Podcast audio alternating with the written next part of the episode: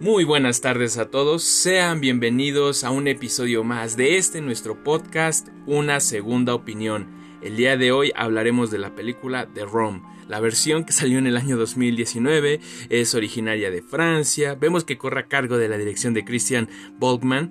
Eh, es de género dramático, thriller. Y en cuanto a la crítica, pues fue bastante variada. Podríamos decir que hubo tanto como sus retractores como aquellos que la catalogaban como una película buena o con una propuesta bastante interesante.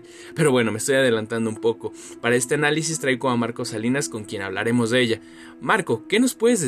¿Qué te parece The Rome? ¿De qué trata? Básicamente, bueno, antes que nada, muy buenas tardes, días o noches para quien nos esté escuchando. The Room básicamente trata de una de la historia de una pareja la cual se muda a una casa lejana de la ciudad de los suburbios y que prácticamente vive en el bosque o en un campo. Ya saben, típico de una historia de terror que se va a desarrollar dentro de la casa, ¿no? Pero en fin, eso no es todo. Dentro de esta casa hay una habitación. Esta habitación no se explica tan bien cómo funciona, pero el propósito de esta misma es el de cumplir o otorgar objetos materiales. digamos que uno entra ahí, pide un millón de pesos o dólares y se los concede. La cuestión aquí es que ahora cuando, esto, cuando esta pareja llega a su casa, la cual no he dicho su nombre, pero se llaman Kate y Matt, viven muchos piden muchos deseos, piden lujos, pero esos lujos tienen el inconveniente de cuando salen de la casa se transforman en polvo. Porque se establece dentro de la película que esos objetos mm, envejecen a salir de la casa, porque su vida material se está deteriorando y por eso al final quedan como polvo. Pero la mayor la mayor importancia o lo que más importa dentro de esa historia es de que esta pareja no puede tener hijos. O bueno, lo he intentado dos veces, pero en esas no ha podido concebir a un hijo o una hija. Entonces, en un acto de desesperación, incluso de esperanza, Kate pide como deseo material tener un hijo. Y eso es lo que desencadena todo lo que pasa en la película.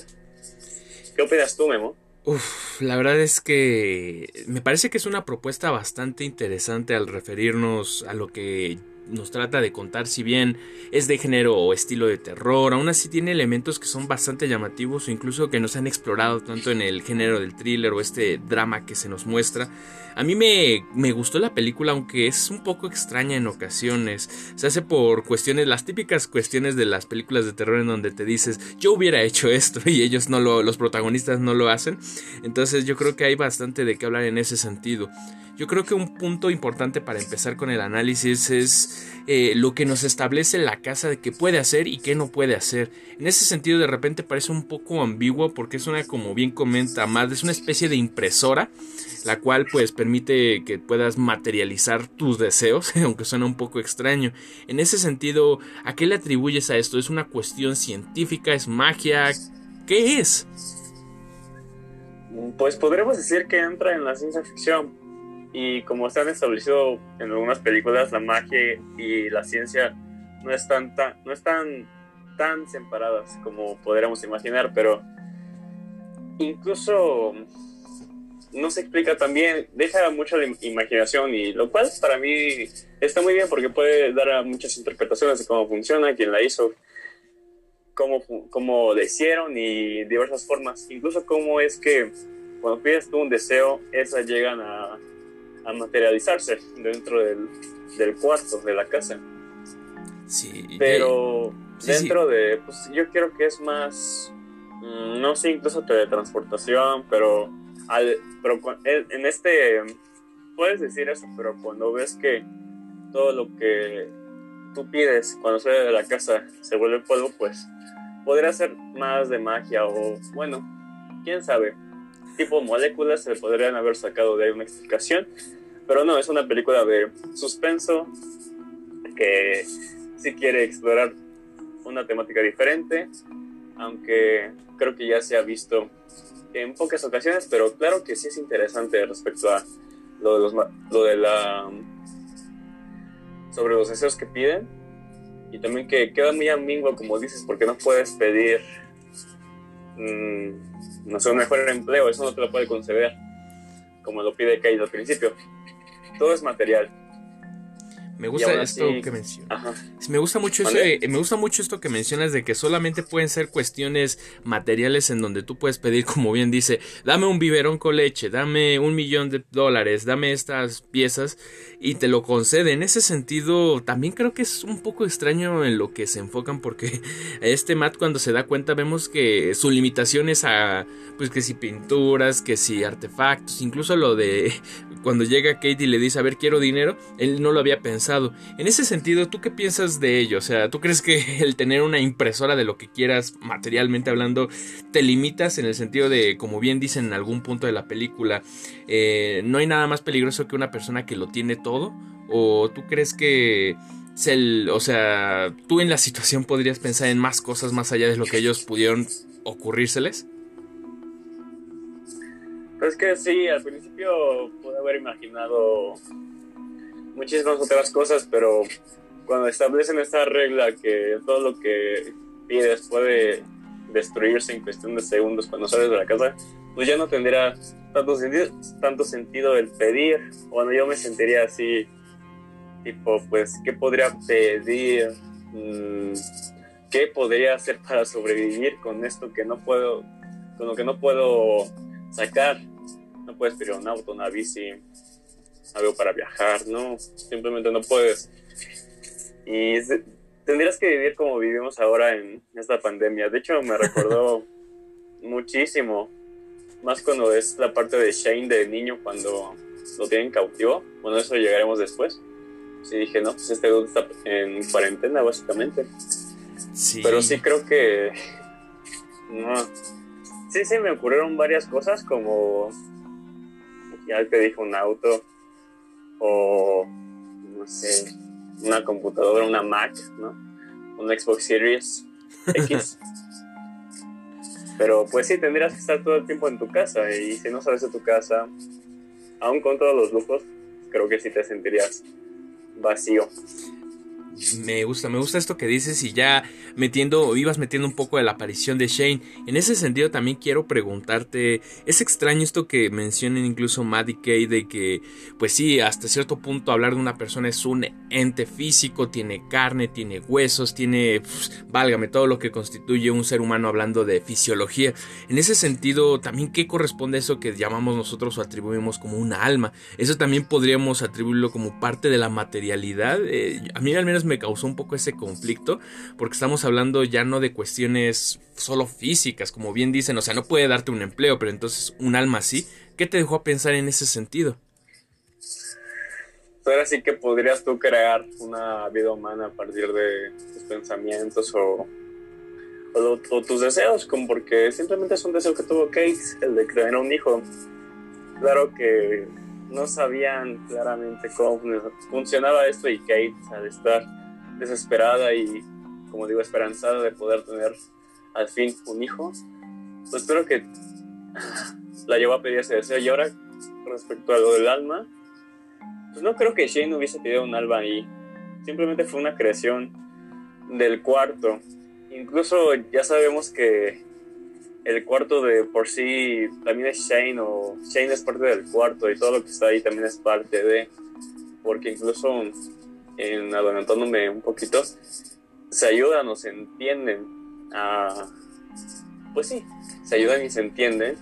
Y hay una especie de no sé si decirlo de títere pero básicamente no creo que tenga alma Shane porque pues porque no no lo creo solamente es una invención de una máquina pero sería más filosófico este aspecto. Claro que pudo haber tenido educación y lo que quieras, pero somos entes sociales. Y Shane, claro que quiere salir y estar afuera, pero moriría y eso finalmente es algo trágico. No sé qué piensas tú. Sí, la verdad me dio bastante a qué pensar en esa cuestión y más con lo que viene siendo la aportación de John Doe, que vemos que al fin y al cabo es el hijo del otro matrimonio que estaba antes eh, antes de que el matrimonio de Matt y, Matt y Kate llegaran. Así es. O sea, yo creo que su aparición sirve bastante para aclarar ciertos cabos sueltos en cuanto a la película y algo muy importante que él dice que para que algo se pueda materializar más bien fuera de la casa tiene que morir el creador en este caso por ejemplo el caso de John Doe sus padres tuvieron que morir para que él pudiera salir y que terminó en el manicomio y estas cosas pero entonces ¿Tú qué opinas en cuanto a lo que viene siendo el papel de Shane en todo esto? Eh, vemos que él crece y tiene una especie de atracción que va más allá del amor de, una, de un hijo a una madre. Ya es algo así como un complejo de tipo, algo medio raro ahí. ¿Tú crees que en ese sentido tiene que ver con el hecho de que ellos no hayan podido tener un hijo y parte de esas emociones se transfirieran por parte del deseo? ¿O qué te da a entender toda esta cuestión de cómo se construyó a través de lo que nos cuenta John? A partir de lo que nos cuenta John, John Doe, pues como tú dices, sus papás, de hecho su mamá de este personaje pues, mató a su papá y finalmente hizo que este último matase a su propia madre. O sea, su mamá le pidió que la matara, ¿no? Pero básicamente eso no le sirvió de nada porque, pues como dice, estuvo en un manicomio toda su vida y eso es, eso es una lástima. Y aparte también entra lo que habían dicho. De hecho, citaron a Nietzsche. Bueno, citaron, dieron su idea, ¿no? Sobre que cuando muere Dios, entramos nosotros y como Dios es nuestro creador, gracias a su muerte, nosotros vivimos ahora. Y sí, claro que puede sustentar un poco, cuando te introducen un poco de religión, eh, teoría nietzscheana, si se puede decir así pero ya hablando en cuestiones de, lo que tú dices, de la atracción de Shane hacia su madre, pues es que Shane ni siquiera hace cuánto tiempo vivió en toda su vida pudieron ser semanas o un mes básicamente. Así que en un mes, ya creciendo tanto, pues no sabes lo que es el amor y simplemente, ay, incluso te puedes sentir atraído a, a, tu madre y, y ay, Dios mío, bueno, en caso de Shane. Pero eso sí fue bastante extraño para mí, pues. Es que ni siquiera tuvo, ahora sí que no tuvo formación cívica y ética nuestro querido Shane. Así que, pues básicamente fue eso. No, no, no sabe qué es la vida, no tuvo ninguna clase de valor, de educación.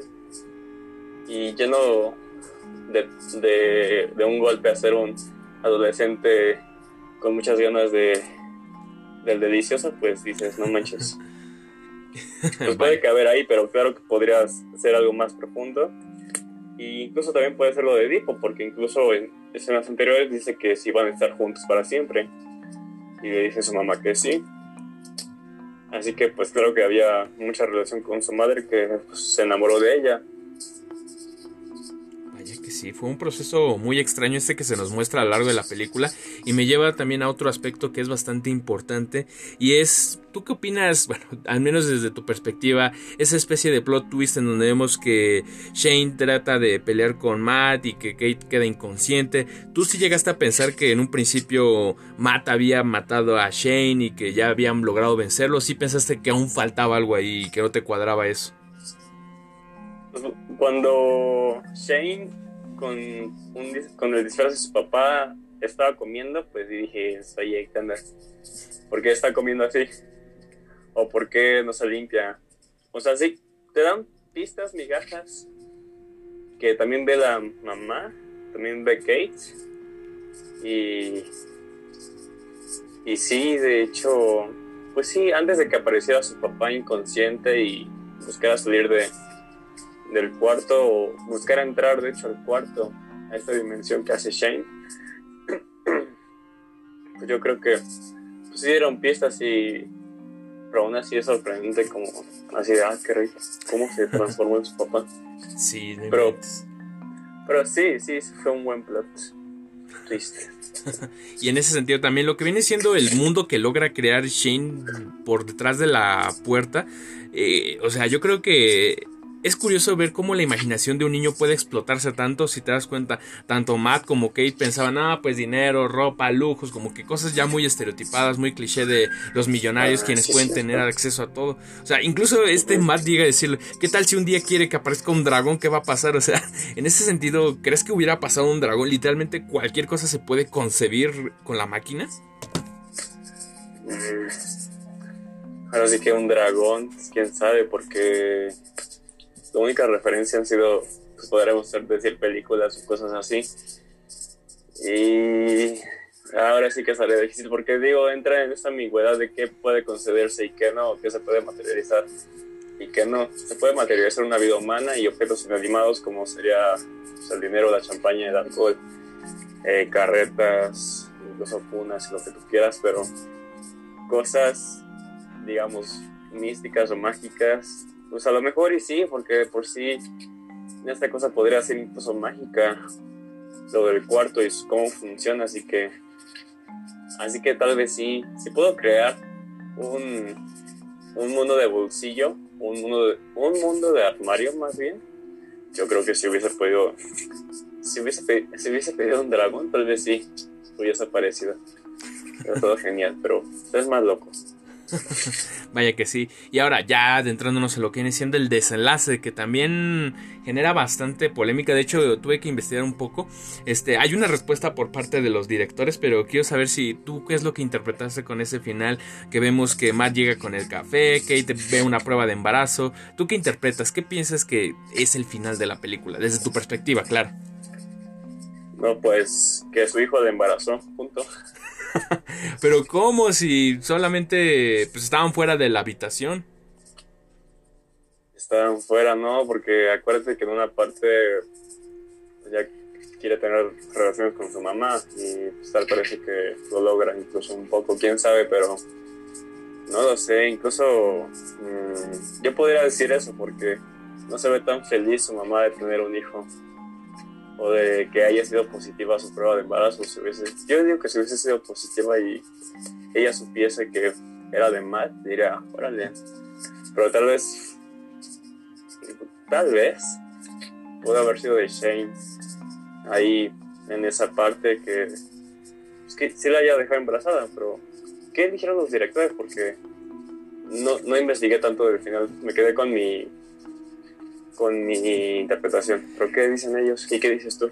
Pues mira, es extraño porque lo que ellos dicen es más o menos lo que tú dices de que sí, la idea es que sí es el hijo de Shane y por eso está como que choqueada de, oye, ¿cómo pudo pasar esto? Pero al fin y al cabo, la misma película te lo dice, o sea, para que, eh, como ocurrió cronológicamente, al principio vemos que Matt había tenido pues, relaciones con Kate y el niño estaba viéndolo cuando aún era niño todo lo que estaban haciendo entonces, pero supuestamente ellos tenían problemas y no podían tener hijos, por lo mismo de que pues no se daba y que esto y que el otro. Pero también supuestamente más adelante vemos que abusa de ella este Shane ya cuando se hace pasar por Matt. Entonces dicen que en teoría pues sí es de, de Shane y al fin y al cabo él murió pues dentro de, más bien murió en la casa por un lado y por el otro la máquina si te das cuenta puede... ¿Cómo explicarlo sin que suene extraño? O sea, Tú lo que crees con la máquina, más bien lo que deseas con la máquina, automáticamente lo tienes, pero en el momento en que sales, pues se pierde, ¿no? Se hace polvo, como bien dijiste. Pero no estamos hablando de un deseo, al fin y al cabo es el producto del deseo, si lo quieres ver así, en este caso Shane, el que creó.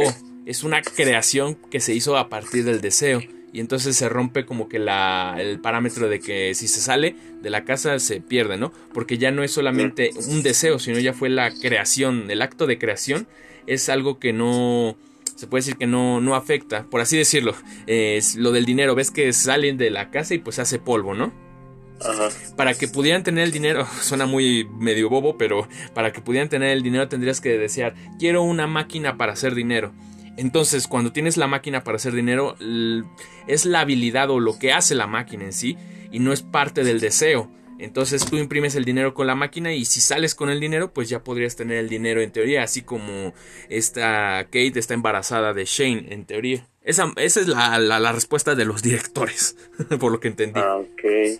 Entonces, órale, qué ingeniosos con lo de las máquinas de dinero no se me hubiera, no, se me hubiese ocurrido porque, pues sí tiene lógica, porque como tú dices, si Shane fue el deseo y la embarazó, y básicamente eso no fue un deseo, y de verdad, cuando, cuando salió de la casa, aún sigue estando embarazada, pues en teoría, como tú dices, lo de, lo de la impresora de dinero, bueno, no, la máquina para hacer dinero, pues también tendría que funcionar así, de que puedes sacar el dinero, pero ese dinero no se vuelve polvo, no sé no me pasa nada, así que, órale. Está extraño, está extraño. está bastante extraño. Sí, de hecho, es, me gustó la película, ¿sabes? O sea, siento que no, o sea, narrativamente tampoco es como que sea muy compleja. Eso sí, me gustó mucho ese juego visual en donde vemos que Shane está correteando a Matt y Kate y que de repente hacen como que alusión a esas ilusiones ópticas de que estás corriendo en ah, círculos. Está padre, al menos esa secuencia me gustó, no sé qué piensas. A mí también me gustó porque de hecho hace alusión a pinturas o o esos rompecabezas de que por sí ese cuarto te digo que creo que ese cuarto y Shane estaban conectados y que no iban a dejar que pasase eso. Pero ya yendo a lo que fue en sí esa secuencia sí hace alusión a pinturas que no me acuerdo cómo se llaman ni el nombre pero igual. Ah incluso tipo Doctor Strange. Andas. Con la secuencia de Nueva York. Sí así hacen esas ilusiones más Mm, más, ¿cómo decirlo? Pues sin presupuesto, pero pues está chida. Tal cual, y pues al fin y al cabo es cine de terror, vemos que es una película francesa bajo presupuesto, pero aún así, hablando ya de lo que viene siendo el aspecto técnico, ¿tú crees que además de esa escena destaca o lo que viene siendo eh, los efectos, cualquier cosa, por ejemplo, el hecho de que, pues eso, de que sacaban el cuadro, por ejemplo, esa, la pintura de Van Gogh, de que la iban sacando y cómo se iba deteriorando lentamente, se te hace ingenioso, se te hace algo de bajo presupuesto, ¿qué opinas? A mí lo que me encantó fue el diseño de, del interior del cuarto, bueno, del mecanismo donde estaban todos los cables conectados y parece tipo Matrix. Me recuerda mucho a Matrix. Pero sí, eso fue lo que me gustó. Seguramente todo el presupuesto se fue, se fue ahí. Y en los efectos especiales de, de, del cuadro de Van Gogh. Que como queda la, bueno, un cuarto de la, del, cuadro queda intacto. Y sí, o sea, creo que el fuerte de, esta, de este tipo de películas es más bien la historia y lo que te ofrece y el concepto de lo que es el cuarto, de cómo funciona y eso es lo fuerte. Claro que puede haber muchas más cosas como las actuaciones. Que el hijo de, de Matt y Kate me dio un poquito de cringe, pero es que de por sí es un niño. Siempre fue un niño. Ese, cuando se hace adolescente y actúa como de mami, mami, pues claro, pues es un niño. Pero aún así, pues sí da un poquito de cringe. El saber que actúa así siendo un niño, pero, pero no, no me quejo porque finalmente así fue. Esa fue la interpretación. ya con Matt y Kate. Pues. Esta es una película de terror. No me, ay, no me acuerdo del nombre de los actores, pero. Pero sí me convencieron. Sí me convencieron bastante. Es curioso, es curioso porque eh, al menos por ejemplo en la portada de la película vemos que sale esta Kate así con su con la cara que termina al final de la película y ah, ¿sí? irónicamente creo que es más protagonista amado, como que Kate se pierde un poco en la película y es raro, no sé qué piensas, o sea, para ti quién fue el protagonista? Para mí Matt es más activo porque de hecho él es el que investiga todo de cómo funciona la casa, el cuarto y pues es el personaje que estuvo más activo en la película. Kate sí protagonismo, pero fue bastante pasiva en cuanto a, a todo lo que pasaba en, el cuarto. Digamos que no era, no sé si decir gracias a ella o, o que esto, estuviese involucrada, porque incluso Matt descubre el cuarto, quiere ver cómo funciona. Pues sí, creo que Matt aparece incluso más tiempo en pantalla que, que a los otros dos, así que yo creo que Matt puede ser el protagonista, pero la que sufre las consecuencias de casi todo es Kate. Pero sí, ambos son protagonistas en su, en su papel. Eso sí. Y bueno, ya para llegar a lo que viene siendo o acercarnos al desenlace de este podcast, me gustaría preguntarte qué calificación le darías tú a la película. Si bien, como dijimos, no es que cuente con un gran presupuesto, destaca así en el aspecto narrativo, aunque de repente retoma algo que no es tan tan innovador, sino que ya se ha visto en alguna que otra película. ¿Tú qué calificación le darías analizándola como un drama, como esos tintes de thriller que tiene? ¿Qué dirías tú? Yo le doy un 7.5. Un 7.5 porque no es la mejor película del género, pero te digo que lo que más resalta, lo que más rescató es lo, de la idea de la casa y el cuarto y la idea de materializar tus deseos y que todo envejezca cuando sales o cuando esto mismo salga. Incluso poder crear un bosque de bolsillo con una réplica exacta de la casa que también está como de universos paralelos a la WandaVision, ¿no? vaya, vaya. Pero sí está, le doy un 7-5, 7-5. Sí, yo al igual que tú concuerdo en varios aspectos, en lo que viene siendo pues un poco de presupuesto al igual y le hubiera favorecido incluso no están malas actuaciones también como mencionabas pero igual y poner algún otro que otro actor más reconocido. Eh, vemos que te digo que también fue de bajo presupuesto pero aún así tiene ese elemento de la narrativa que es un poco más innovador o que no se ha explorado tanto y tiene cosas buenas. Yo también al igual que tú bueno yo así le voy a dar un 8 porque me pareció entretenida hasta eso o sea pero al igual o sea 7 5 8 o sea casi casi lo mismo. Entonces no hay tanta diferencia en ese sentido. Y no sé en ese sentido yo creo que es una película bastante entretenida que te da incluso a pensar y que si quisieran y le trabajaran un poco podrían expandir un poco el universo del concepto de la habitación. Yo creo que daría como dices para multiverso, incluso para cuestiones de la realidad, de lo que viene siendo hasta dónde pueden llegar, pero bueno, eso ya es como que alucinación un poco mía, pero, pero bastante interesante. Eh, no sé si quieras agregar algo más en el sentido de alguna recomendación de alguna película que digas, eh, tiene un, tal vez no es igual, pero que tiene una narrativa que destaca sobre lo que es el miedo o sobre los efectos visuales, algo por el estilo. Mm, pues podría recomendar una tipo película que igual se trata de estar dentro de una casa en la cual no podría salir mm, y de una pareja. no se me ocurren, no se me ocurren muchas cosas, pero pero Babadook, no sé si lo han visto. Mm. Igual se lo recomiendo mucho. Interesante, interesante. La del, la del Babadook. Perfecto, es una, gran recomendación. Y pues bueno, con eso estamos llegando al desenlace de un episodio más de este nuestro podcast. Eh, esta película nos la recomendaron ahí y que querían que le hiciéramos análisis. Así que pues igual pueden mandarnos sus propuestas ahí por si gustan. Eh, nos pueden buscar en Instagram como una segunda opinión. De igual forma nos pueden buscar tanto a Marco como a mí. Y pues bueno, con esto llegamos al final. Esperamos que les haya gustado. Sin más, me despido. Hasta la próxima. Hasta la próxima, cuídense.